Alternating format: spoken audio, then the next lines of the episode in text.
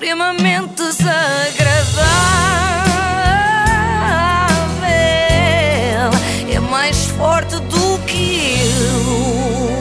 E hoje eu tinha previsto falar sobre o grupo Sobreviver a Pão e Água, empresários da restauração, que estão à frente da Assembleia da República a fazer greve de fome, ou seja, sem pão e só com a parte da água, mas soube ontem à noite que Lubomir, líder deste movimento, teve de ser assistido pelo INEM. Assim sendo, não vou falar deste assunto, não, estou a brincar.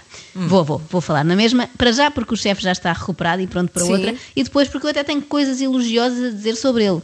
Algumas, outras nem tanto, mas já lá vamos. Para começar, é importante ver o copo meio cheio. Nem tudo foi mau O nisso. ser corpo levado- meio cheio, porque ele ainda só fez não, o corpo está completamente vazio, coitado.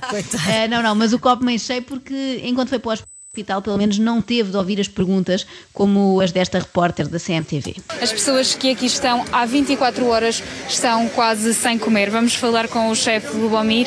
Olá, boa tarde. Como é que é o sentimento de estar há quase 24 horas sem comer?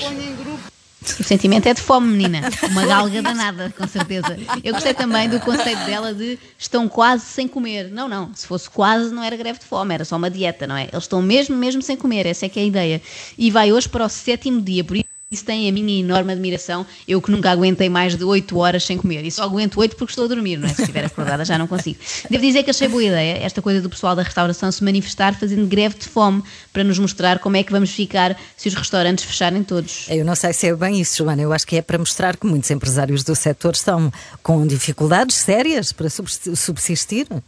Ah, isso também, claro, Carla, mas eu acho que é capaz de tocar mais às pessoas a ideia de que nunca mais vão comer aquele bitoque de que tanto gostam, e quem diz bitoque diz, sei lá, bacalhau, cozida à portuguesa, pizza, sushi, ceviche, favas com entrecosto, enfim, porque há gente sem coração, isso há, mas toda a gente tem estômago, não é? A verdade é que há poucas coisas em Portugal mais valiosas do que os nossos restaurantes. Aí, peraí, isso também é um exagero, não é? Então e os nossos monumentos, museus, Palácio da Pena, Fundação Serralves, Mosteiro de Alcobaça, Bom Jesus!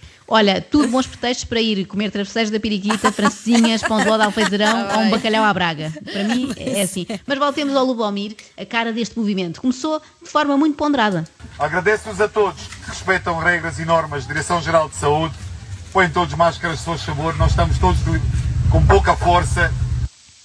Não me espantou esta postura, já no Pesadelo na Cozinha, aquele programa da TV, Sim. o Lubomir zelava muito pelo cumprimento das normas da ASAI, não é? Agora, tenta que as manifestações não se tornem tão perigosas para a saúde pública como os almoços com baratas servidos no restaurante O Canela. Não houve porrada, não houve cacetes, eu não ouvi pancadas, estive lá à frente e simplesmente o que aconteceu, acho que foi um pequeno acidente, mas vou-te repetir que há três anos atrás, no Terreiro do Passo, o próprio Sr. Primeiro-Ministro levou uma banana de, de um apoiante da, direita boa Uma banana.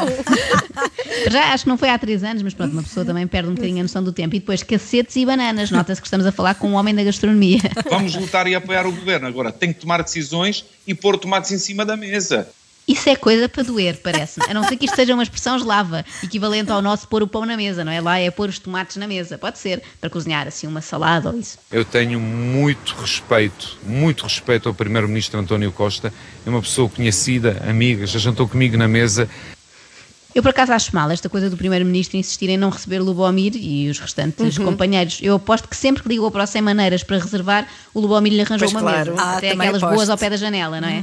Agora, era a altura de retribuir e nem precisa ter couvert, nem amuse-bucho, nem nada, é só falar. Se calhar a ideia do governo é manter aquelas tendas em São Bento para dar a ideia de que o turismo em Portugal está bom e recomenda-se. De tal forma que já há malta a fazer campismo em frente à Assembleia. Eu acho que neste momento não é tempo para tensões, para radicalismos. Bem, eu tensões até agora não vi muitas, a não ser que estejamos a falar destas. Estes nove empresários estão debilitados, todos os dias são vistos por médicos, estão com a tensão baixa, algumas tonturas. Cá está. Até ver a única tensão grave registada foi a do chefe Lubomir, não é? Que desceu muito de repente. Mas eu até compreendo algum receio por parte do António Costa de reunir com esta malta. É que ele viu o tratamento que deram ao Chicão. Bastaram 40 segundos de conversa para Chicão levar primeiro chega para lá. TDS, eh, durante o primeiro confinamento. Querido, posso pedir uma Claro. Não há cá partidos, querido, estamos aqui mesmo Tá bem, humanamente. Acredita, por favor. Acredita, acredita. Eu nem sei que para ti tu és, sinceramente, já estou a te ver trocado. Uma conversa que durou nem 10 minutos. Chicão foi convidado a sair por uma das representantes do movimento A Pão e Água.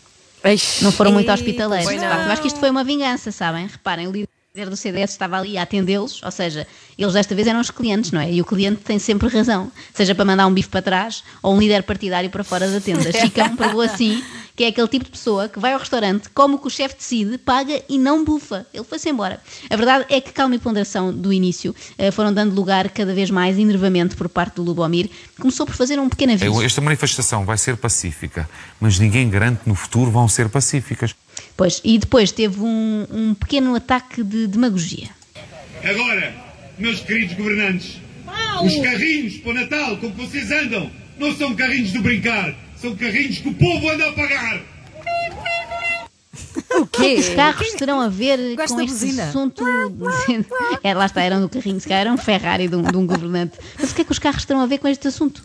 Nós não queremos entrar em politiquices, não temos contra a política. Ó Lubomir, não há maior politiquice do que essa dos carros, não é? De misturar alhos com bugalhos. Usei também uma expressão culinária para ver se me faço entender. Vou fazer uma pergunta a ti e claramente para todos os portugueses. Nós temos 230 deputados na Assembleia da República. Quantos deles perderam emprego? Não faz sentido a pergunta em que é que despedir deputados melhoraria a situação dos restaurantes, não é? Até piorava. Pelo menos daqueles ali à volta, onde eles vão todos os dias almoçar. Ah, pois é, pois é. Ficavam sem clientes. Extremamente desagradável.